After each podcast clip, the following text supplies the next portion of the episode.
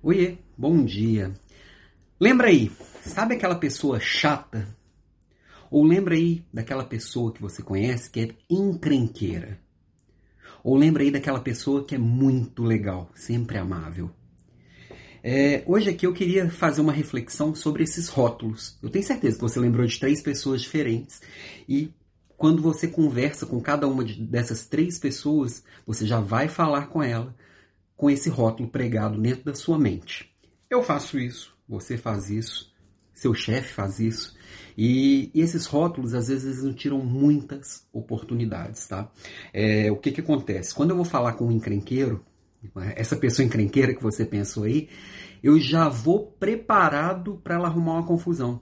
Então, eu tomo mil cuidados com o que eu vou falar. E quando ela fala, eu já olho para o que ela fala, eu já ouço o que ela fala de um jeito diferente. Com aquela pessoa muito legal também, eu tenho a tendência a achar tudo que ela faz muito legal. E tem, e tem uma tendência a achar que o que ela me disse, ela só está sendo legal. Esses rótulos, então, que a gente prega, a gente molda o que a gente vai falar e se relacionar com essas pessoas. É muito ruim, por exemplo, é, eu tenho os rótulos pregados em mim. Todo mundo tem também. E aí acontece, às vezes, por exemplo, na avaliação anual lá do, do trabalho, né?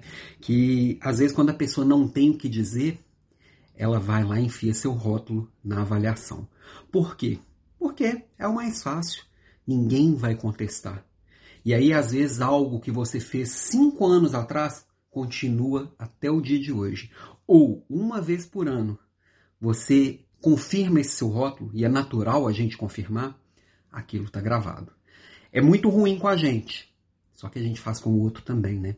Então, na minha provocação de hoje é, para para pensar nos rótulos que você anda pregando e as oportunidades que isso anda tirando. Porque com certeza essas pessoas são muito mais além desse rótulo.